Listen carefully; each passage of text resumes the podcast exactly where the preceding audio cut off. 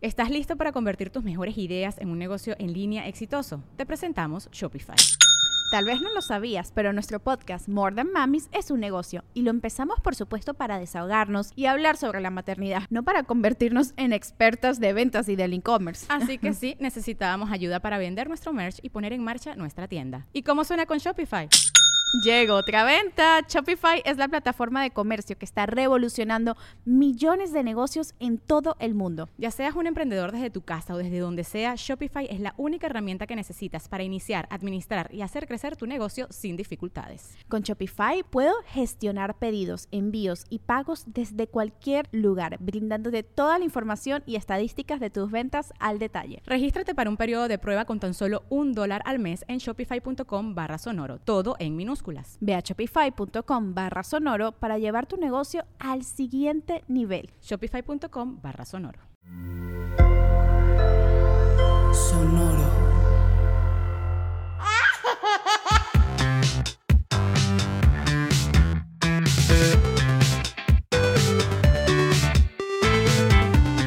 Con madres, bienvenidas a un episodio más. ¡Qué emoción! Felices de estar de vuelta. Amo los miércoles. Espero que ustedes también.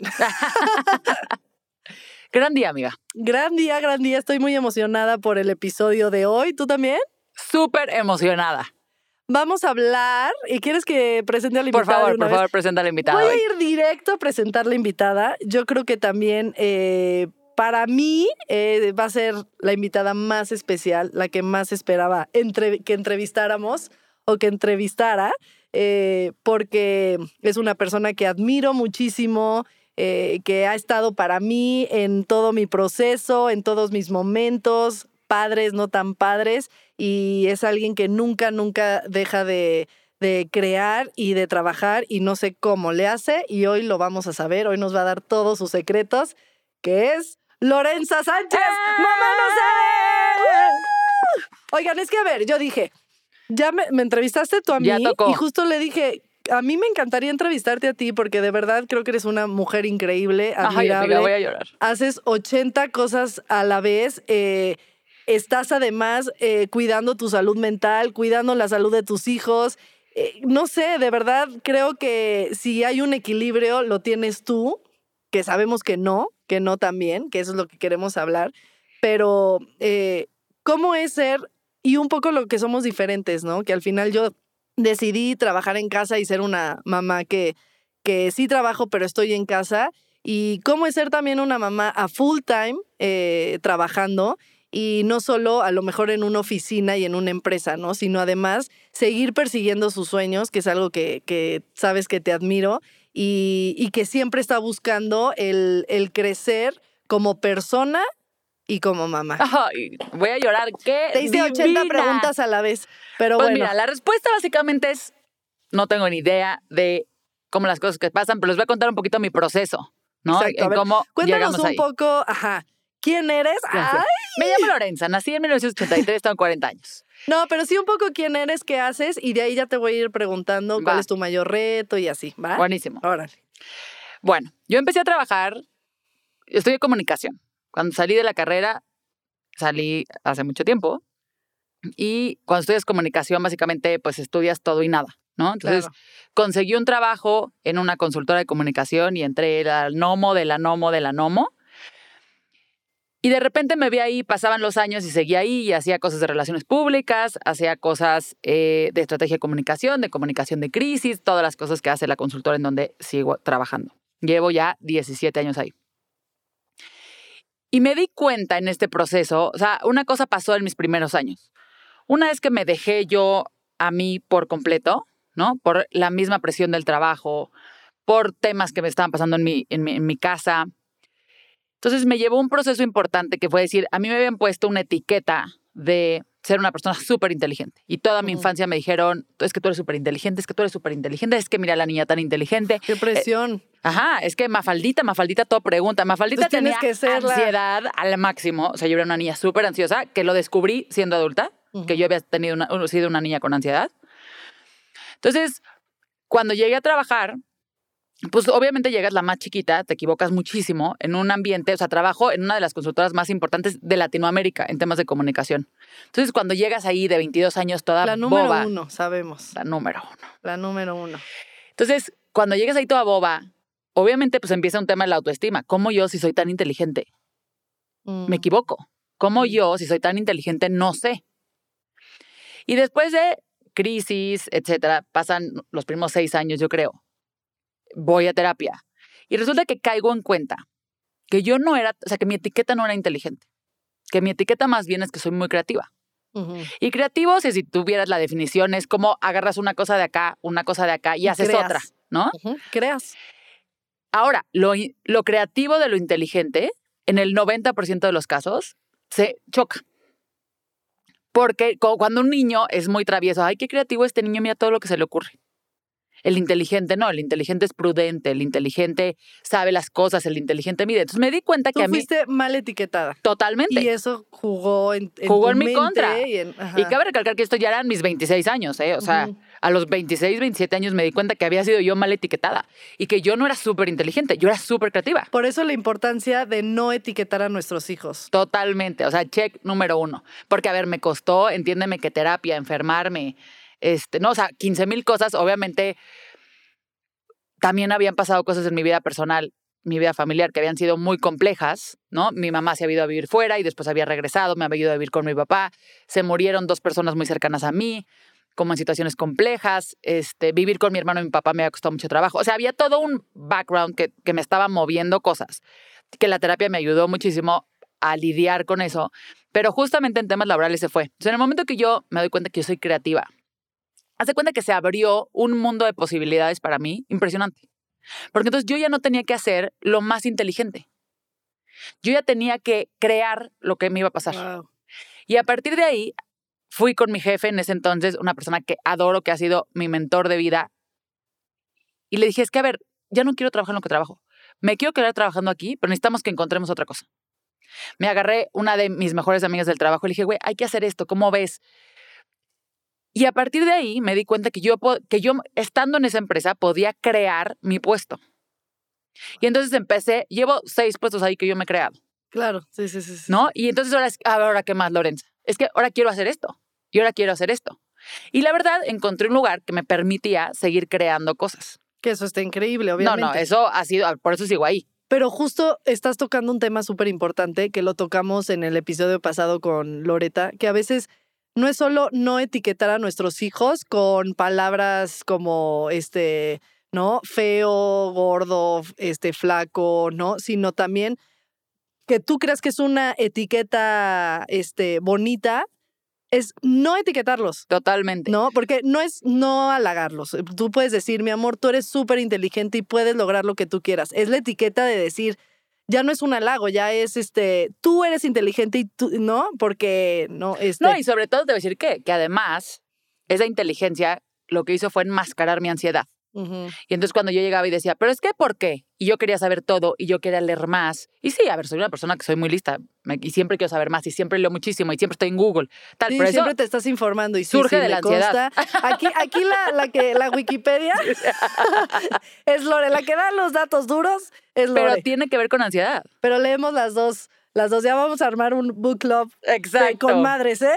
Escriban, preparados. escriban si quieren un book club. Exacto.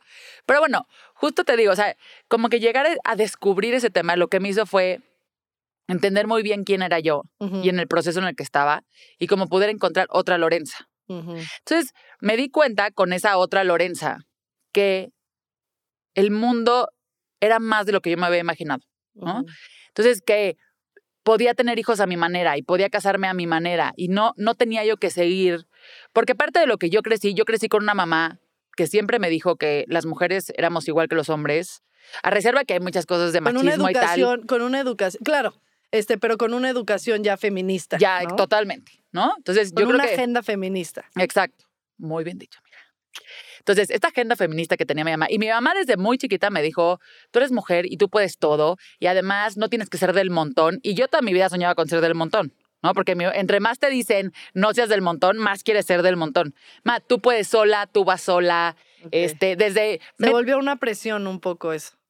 Sí, porque hay, hay una parte, como te, como te lo está diciendo tu mamá, tiene un doble peso. ¿no? Pero hoy lo agradezco muchísimo Claro. porque me hace decir, tú vas sola, hija. O sea, lo que se y suba no y, lo que se estarías donde meta. estás si no, si no hubieras creído en ti y si tu mamá no hubiera creído en ti, ¿no? Totalmente. Y por eso creo que no es, no es que haya malas y buenas etiquetas, ¿no? Simplemente es darles esas, esa autoestima y esa seguridad a nuestros hijos, pero siendo libres. No, y que creo ahí que es... es, lo difícil.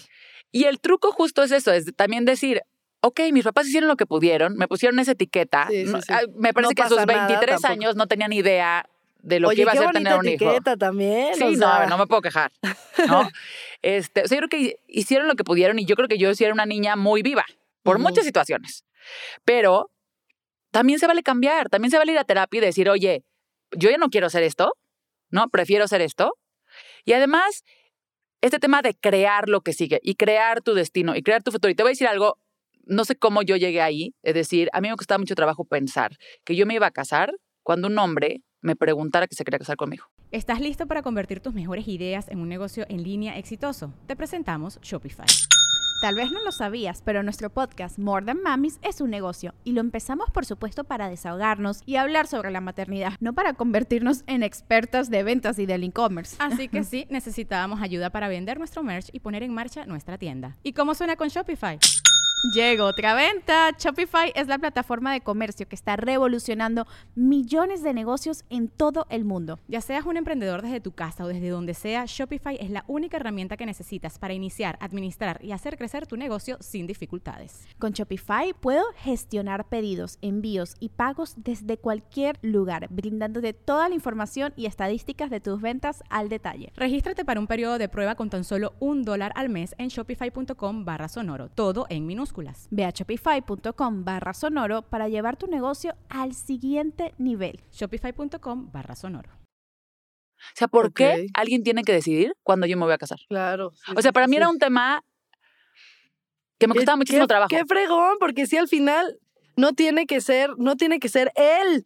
Podemos nosotros también decidir, ¿no? Y Claro, siempre o sea- tener esa, eso es muy importante en pareja, ahora que hemos hablado mucho también sobre la pareja, ser muy abiertos a, a, por ejemplo, eso no tiene que ser de, no lo hablemos y de sorpresa quiero, no, o sea, tener una clara, este, comunicación en eso, ¿no? O sea, más o menos cuando te quieres casar, este, tú también. No, Estar en- totalmente. ahorita no, no estoy lista para hablarlo, perfecto, ¿no? O sea, tener esa comunicación y al final sí que bonito la sorpresa, pero también tener esa libertad. No, hay que analizar el principio de eso. Yo creo que lo platicábamos en el episodio cuando Ana Belena, que decía, hay que cuestionarnos. Entonces creo que sí es importante súper cuestionarnos en decir, una cosa es el romanticismo y la expectativa y otra cosa es, me voy a esperar a que me den el anillo.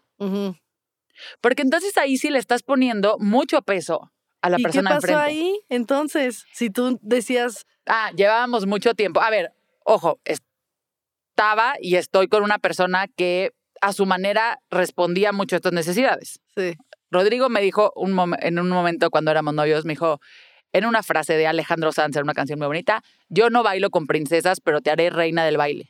ah, Y literalmente yo creo que eso ha sido como una definición importante de nuestra relación. ok, Lo que sucedió es que llevamos ya mucho tiempo juntos. En algún momento yo dije, necesito un break de mi vida por muchas cosas que estaban pasando y me fui a vivir un año a Los Ángeles. ok, Nos peleamos mucho, cortamos, regresamos, cortamos, regresamos. Me fue a ver, haz de cuenta, como febrero, marzo. Y le dije, ¿sabes qué? Voy a regresar en mayo o junio, no me acuerdo. No hablemos. O sea, porque nos tocaba tomar una decisión a futuro. Que era, vamos a seguir juntos. Yo tenía, creo que 28 por ahí. Vamos a seguir juntos o no. Nos vamos a ir a vivir juntos o no, porque yo voy a regresar sin casa. Entonces, o nos toca el siguiente paso o aquí O la ya, dejamos, ¿no? Sí, sí, sí, o cada quien inicia su vida. Ajá. Estamos a tiempo. Ujú. Entonces, nos dejamos de hablar como dos meses en lo que yo cerraba ya, él cerraba acá. Hasta le dije, le dije, yo no sé si hayas tenido algún eh, amorío. Yo no había tenido un amorío allá, pero que no sé si tengas algo, ciérralo. Ujú. O sea, piensa lo que necesites pensar, lo vamos a bloquear, no hablamos. Literal medio lo bloquea hasta... Porque no fue en tu año, no hace daño, porque pues sí, al final Ese año no viviendo, contaba, sí. ¿no? A ver, y no sé si ni siquiera si hubo o no, y nunca le he preguntado, y nunca, me parece que nunca voy Y a ese no preguntar. es el tema. Exacto. No nos vamos a meter ahí. Pero justo cuando llegamos, llega a verme, nos vamos a tomar un café y literal la plática fue esta. Oye, le dije, mira, yo ya me di cuenta que me encantaría pasar el resto de mi vida contigo o hasta donde alcance. Los dos somos de papás divorciados. Entonces, ninguno de los dos me parece que idealizaba el matrimonio. Él como que estaba medio en las dudas, yo sí me quería casar. Le dije, yo me quiero casar contigo, eres tú. Pero entiendo perfecto que no Que seas tú. No quieras, ajá. O sea, que tú no pienses eso de mí. Y su respuesta fue, yo me quiero casar contigo si quieres mañana, mañana. Y ese Mm. fue nuestro acuerdo de nos vamos a casar. Pusimos una fecha, que era un año siguiente, ¡Bravo! y así Progresista. llegamos desde- al matrimonio. Ahora, No, no hubo avión con rosas. sí, exacto. este, Letrero. artificiales. Y No. miren, y miren, seguimos acá. No, sé cuánto tiempo no más. es necesario, ¿eh? Yo sí tuve una Ahora. pedida. Eventualmente sí me dio el anillo, me lo dio un mes antes de casarnos. De hecho, fuimos a comprarlo juntos porque era un tema de la tarjeta que, que había que pasar y teníamos que meterlo en dos tarjetas este, para sí. que quedara. Entonces, casi casi que lo escogimos entre los dos, fuimos y estando en ya nuestro nuevo departamento donde Pero, nos íbamos pero a eso es mudar. lo padre, que estamos muy acostumbrados a seguir una línea. Totalmente. Y muchas veces el romper esa línea, este, la sociedad te dice, híjole, es que no creo que duren porque ve, o sea, le tuvo que poner un, un ultimátum, ¿no? Al contrario. no, al contrario, tener e- eso, eso está sobrevalorado. Ahora la moda es tener esas conversaciones y ser honestos entre pareja. No hacer como caernos bien, sino ser honesto, esto es lo que quiero, esto es lo que tú, tú quieres o no, punto. Y muchas de las relaciones, eh, por ejemplo, en mi caso, que, que yo ya no tengo una relación, este, muchas de las relaciones que conozco más fuertes y que más admiro, como la de ustedes, este, no fue, no fue lineal, no fue, no fue lo que. Ay, perdón, eso se quita. El Philip Barrera. Ya Sí. se fue. ya se fue. se queda el chiste. Exacto. Este, eh, sí, o sea, la, mayoría de las relaciones que más admiro ahorita y que están más fuertes, más maduras, que no quiere decir que en algún momento se rompan, porque como decimos, nada está este, asegurado, pero las relaciones que más, que más fuertes están no fueron, eh, fueron más honestas, fueron más reales que a lo mejor ante la sociedad se veía como mal, ¿no? Y te voy a decir que creo que en algún momento lo hablamos, no, no me acuerdo si fue cuando estábamos eh, entrevistándote a ti. Me voy a saltar mucho tiempo y a lo mejor me voy a desviar del tema, pero cuando íbamos a tener hijos, Ujú. haz de cuenta que dijimos, al año y medio, nos casamos a los 29 yo, dijimos, como a los 31, este, pensamos en tener hijos, ¿no? Al año y medio, a los dos años de casados, creo. Nos vamos de viaje y ahí le digo, bueno, creo que ya deberíamos empezar a tratar de tener hijos, ¿no? Y me acuerdo que me dijo, no, no estoy ahí. Me dijo, Lorenza, por primera vez en mi vida me siento sano con mis finanzas, me siento que me puedo consentir, que me puedo dar lujos. Me dijo, yo no crecí. Quiero un tiempo así. Ajá, yo no crecí como creciste tú. Tenemos visiones de la vida muy distintas en, en el tema. Le dije, yo, me dijo, estoy disfrutando tanto este proceso de ser adulto en mi casa. Que no quiero volver a angustiar. Ajá. Y me acuerdo que nos peleamos porque me lo dijo de una forma que no me había gustado a mí. Hoy lo agradezco mucho que haya pedido ese espacio. Oye, la mayoría hubieran seguido con, eh, vienen los hijos, ok, tengamos los hijos. Totalmente. Sabiendo todo eso. No, no, o sea, hoy, repito, fue malo porque además me acuerdo que estábamos en, en Disney y entonces estábamos en la fila. Entonces fue una conversación rarísima, güey. Nos fuimos al juego, yo salí imputada. A ver, fue la mejor conversación que pudimos tener. Eso nos compró, creo que nueve meses más. A decir, ok, volvemos a hablar de esto en nueve meses. ¿no? Y entonces volvimos a hablar de esos nueve meses y luego ahí nos agarró medio de sorpresa el embarazo porque nos pegó muy rápido. Pero ese, ese tiempo, Si uno dice, ay, en un año entonces hay que empezar desde ahorita. Totalmente, al día siguiente. Tal cual mi historia. Pero justo en ese mismo viaje, lo que hicimos fue, nos tocó un este, trayecto de carretera de nueve horas. O sea, agarré un librito que yo había visto en mis Wikipedias de, ok, vamos a hablar de tener hijos. ¿Cuántos hijos queremos tener? O sea, como unos acuerdos, o sea, todavía lo tengo. ¿Quién va a cuidar a los hijos? Y hace cuenta que los dos dijimos, los va a cuidar un tercero, no le vamos a pedir el favor a nadie. Este, ¿cómo vamos a repartirnos los gastos? ¿Quién va a cuidar a los hijos? ¿Quién va a, a, este, cambiar pañales? Está, está ahí escrito. Obviamente nunca regresamos a ese librito, pero haber tenido esa conversación nos ayudó muchísimo, como para entender hasta dónde estaba el otro dispuesto a meternos en esto, porque eso regresa al punto de la conversación de la chamba. O sea, una de las preguntas era, ¿Lorenza va a tener que dejar de trabajar o no? Claro, o sea, al final, eh, lo que yo admiro es, este, o sea, muy cañón de ti, es... Ok, otra vez. Es que ya quedan tres minutos. Sí, sí. Ya, sorry que te voy a dar estos No, cort- cortecitos. ¿Cómo cerramos con esto o quieres que cerremos con el trabajo? No, así está bien con. ¿Le damos otros cinco ya. minutos? ¿No se podrá? No, si quieres ya acaba, está bueno, bien. vale. Sí, sí, sí. Para cerrar a lo mejor lo del trabajo. Al- algo que admiro de ti siempre fue esta honestidad y de hecho te agradezco que abras también eh, así de que nos cuentes pelos y señales de estábamos en Disney y nos mentamos la madre. O sea, sí, gente, esto pasa, esto gente, Totalmente. dejemos de idealizar. eh, también es normal vivir este tipo de, de cosas, pero creo que es algo que te he admirado siempre, que nunca has dejado de, de pelear por tus sueños y aunque a veces tu vida sea un caos, tú sabes, tú sabes hacia dónde vas y lo que quieres y no dejas de pelear por eso. Y creo que también es algo que admiro de ti y de Rodrigo, ¿no? Que, que han tenido una relación súper honesta, ya sea en lo económico, digo, lo poco que, que sé, porque pues obviamente cada, cada, cada casa es un mundo. Exacto. Pero, pero creo que eres un gran ejemplo también de, de, de pareja, ¿no? El, el ser honesto, eh, tanto hablar de finanzas súper honesto, de hablar de, de los sentimientos, de los hijos, de lo que sigue y tener muy claro, que era a lo mejor lo que yo, yo platicaba, ¿no? Que nosotros nunca, nunca tuvimos claro que a lo mejor un día no iba a funcionar. Nosotros no teníamos esas conversaciones incómodas. Teníamos las conversaciones solamente que te dicen, ¿quieres tener hijos? Sí, ¿tú también? Sí, sí, sí. Pero Ay, no hablábamos en serio de por qué, por qué si quieres, por qué no, qué haríamos si pasa esto. Y creo que es algo que tú siempre lo has tenido y es un poco el éxito, porque para mí eres una persona súper exitosa Ay, emocionalmente y laboralmente. Y eso es en serio, no es nada más por alabarte ni nada. Eso es en serio. Eres una eh, persona que, que nunca deja de luchar por sus sueños y, y al final regresamos a lo laboral, ¿no? Totalmente. ¿Qué pasó ahí? ¿Qué pasó ahí? ¿Ibas a dejar de trabajar? Obviamente, ¿Cómo tomaste eso, la pues, decisión? no era ni económicamente viable que yo dejara de trabajar, ¿no? O sea, al final del día, Rodrigo y yo habíamos estudiado juntos, habíamos caminado juntos, hemos ido muy al parejo en nuestra vida profesional, hacemos relativamente algo similar. Entonces, el, el dejar de trabajar a alguien, uno era injusto para el otro. Deja tú si era hombre o mujer, era injusto para el otro. Y sí, cuando nació Martín, a ver, nace Martín y entonces nos cambia el mundo, se nos van todos nuestros ahorros. Tenemos que, o sea, yo tuve que regresar a trabajar después de Martín porque necesitábamos el dinero. O sea, ya no Martín era si sabía. quiero o no. Sí, no, la, vida me la puso porque ahí. acuérdense que Ajá. Lore ha platicado que pues al final este, tuvo una situación de salud con Martín. y que nos todo, y- limpió. Y eso complica todo. Tú, tú vas al hospital, o sea, tú te embarazas diciendo, ay, hay que pagar el parto y ya. Sí, sí, bueno, Cuando ya. te pasa una situación así se vuelve súper complicado. Entonces, o sea, nos limpió a nivel, no hemos podido volver a ahorrar sins. O sea, se acabó ahí, después los hijos y, o sea, Martín fue muy caro económicamente al principio. Ujú. y Entonces, pues era, hay que volver a trabajar, porque así es. Y creo que además, yo estuve, sí, sí tuve un periodo de depresión cuando nació Martín. Yo creo que estuve como año y medio deprimida. Hoy lo sé, en ese momento no sabía. Y el trabajo me ayudó muchísimo. Claro. porque tenía que salir de mi casa, porque tenía que hablar con gente, porque tenía Sí. que pensar, porque tenía que darle, tenía que salirme de la situación de la terapia, el oxígeno, la enfermera. Martín se puede morir, Martín tiene que ir a terapia, Martín puede quedar con cierto daño.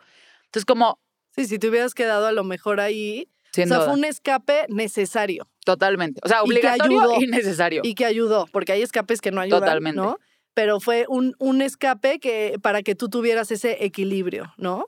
Y yo creo que decir, el equilibrio nunca lo vamos a encontrar, pero sí tenemos que tener muy claro que este tema de encuentro la fuerza, el que sigo creando, el que sigo buscando, es, a mí siempre me ha costado trabajo, basado en mis traumas, en mi ansiedad y en cosas que no necesariamente han sido las mejores en mi vida, que me han ayudado y que me han construido de ahí, yo no voy a dejar que la vida me pase y que el destino me pase y que la gente me pase y que me pasen mis hijos y yo no puedo con eso. Ujú. ¿no? Entonces, si no es donde estoy, y lo, lo, di- lo dijiste muy bien en tu episodio de no soy congruente con lo que estoy pensando, me tengo que mover.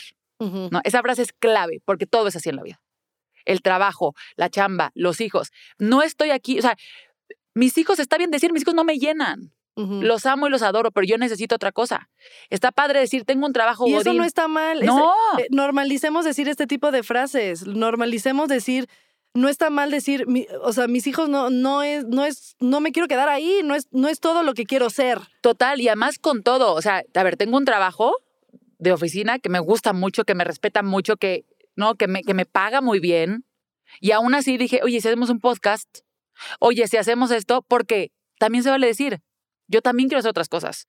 Y como el abogado pateador nos, que enseña, quieras. nos enseñó sí. en su episodio, ¿no? Hay que seguir soñando, hay que seguir creciendo. Y, Y, los nunca sueños es tarde. no se acaban, se transforman. Y no solo con el abogado pateador, hemos tenido muchos, muchos invitados que han dicho, yo cumplí mi sueño, ¿no? Este, a los 30 años, ¿no? Yo- Yo, Totalmente. cumplí mi sueño ya eh, siendo mamá, ya, este, ¿no? Empecé a decir, voy a emprender lo que siempre quise hacer y ya dejar de ser, de ser, eh, este, godín, no sé, ¿no? O sea, el también ser mamá me hizo decir, y sí, efectivamente, si estamos hoy aquí, ustedes escuchando este episodio, es gracias Ah. a Lorenza y el hecho de querer cumplir sus sueños y el hecho de eh, nunca darse por vencida y, y seguir creando, porque como dices, tú eres creadora, esa es tu etiqueta que sí nos gusta. Ah, Eh, con eso sí me he quedado. con esa sí nos quedamos. que no, no solo eres creadora, eres muchísima Ajá, y eres una reina. Me muchas, encantó. muchas cosas más. Y, y, y eso, como que no quedarnos con, ok, para mí ha sido un, un ejemplo a seguir también de, de, a mí cuando pasó esto también, yo me moví también, yo también dije, a ver, eh, soy, soy actriz, no voy a poder seguir trabajando de actriz porque voy a, voy a estar nueve meses embarazada, ¿cómo sigo? ¿Cómo sigo creando? Porque somos creadoras, somos creadoras. ¿Cómo fue? Pues abro mi, me, me meto al mundo de, de- del, del contenido digital, ¿no? Abro mi canal de YouTube, este, comparto mi experiencia, este, empiezo a hablar de lo que nadie habla, bla, bla, bla, y eso también llegó a estar aquí y por eso conectamos.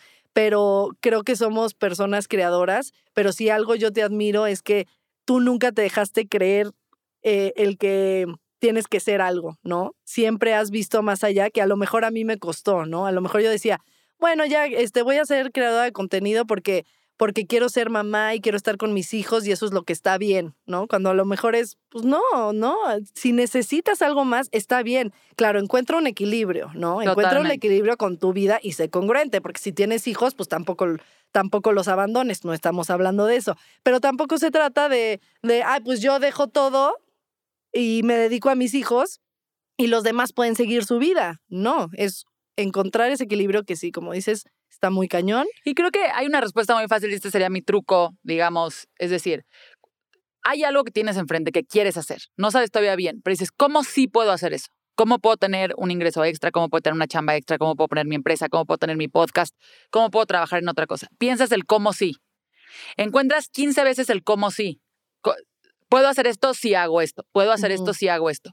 Y entonces ves el precio que tienes que pagar por eso y ves si estás dispuesta a pagarlo. Si estás dispuesta a pagarlo, hazlo. Y hay veces que el precio no hay que pagarlo. Claro, exacto, exacto. Entonces, el precio, lo- tú lo También no dijiste. te vayas como gorda en tobogán, Ajá, ¿no? Es, ok, yo quiero seguir actuando. Salir en tele me implica 200 horas en el foro. ¿Quiero pagar ese precio o no? No lo quiero pagar, entonces no es por ahí. Voy a ser actriz de teatro, voy a ser actriz de Eso, redes ¿me sociales. O sea, perfecto. ¿no? O sea, es cómo sí lo puedo hacer y enten- todo en esta vida tiene un precio. ¿Lo queremos pagar o no?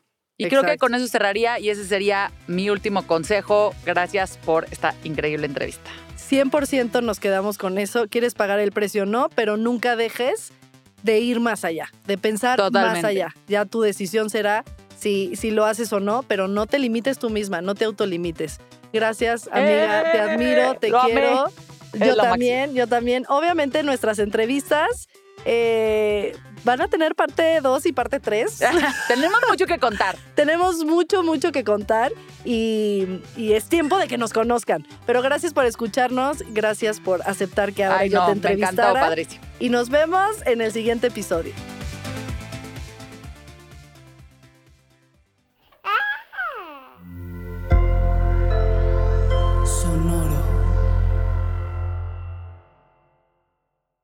¿Estás listo para convertir tus mejores ideas en un negocio en línea exitoso? Te presentamos Shopify. Tal vez no lo sabías, pero nuestro podcast More Than Mamis es un negocio y lo empezamos por supuesto para desahogarnos y hablar sobre la maternidad, no para convertirnos en expertas de ventas y del e-commerce. Así que sí, necesitábamos ayuda para vender nuestro merch y poner en marcha nuestra tienda. ¿Y cómo suena con Shopify? Llegó otra venta. Shopify es la plataforma de comercio que está revolucionando millones de negocios en todo el mundo. Ya seas un emprendedor desde tu casa o desde donde sea, Shopify es la única herramienta que necesitas para iniciar, administrar y hacer crecer tu negocio sin dificultades. Con Shopify puedo gestionar pedidos, envíos y pagos desde cualquier lugar, brindándote toda la información y estadísticas de tus ventas al detalle. Regístrate para un periodo de prueba con tan solo un dólar al mes en shopify.com barra sonoro, todo en minúsculas. Ve a shopify.com barra sonoro para llevar tu negocio al siguiente nivel. Shopify.com barra sonoro. ¿Estás listo para convertir tus mejores ideas en un negocio en línea exitoso? Te presentamos Shopify. Tal vez no lo sabías, pero nuestro podcast More Than Mamis es un negocio y lo empezamos por supuesto para desahogarnos y hablar sobre la maternidad, no para convertirnos en expertas de ventas y del e-commerce. Así que sí, necesitábamos ayuda para vender nuestro merch y poner en marcha nuestra tienda. ¿Y cómo suena con Shopify? Llegó otra venta. Shopify es la plataforma de comercio que está revolucionando millones de negocios en todo el mundo. Ya seas un emprendedor desde tu casa o desde donde sea, Shopify es la única herramienta que necesitas para iniciar, administrar y hacer crecer tu negocio sin dificultades. Con Shopify puedo gestionar pedidos, envíos y pagos desde cualquier lugar, brindándote toda la información y estadísticas de tus ventas al detalle. Regístrate para un periodo de prueba con tan solo un dólar al mes en shopify.com barra sonoro, todo en minúsculas. Ve a shopify.com barra sonoro para llevar tu negocio al siguiente nivel. Shopify.com barra sonoro.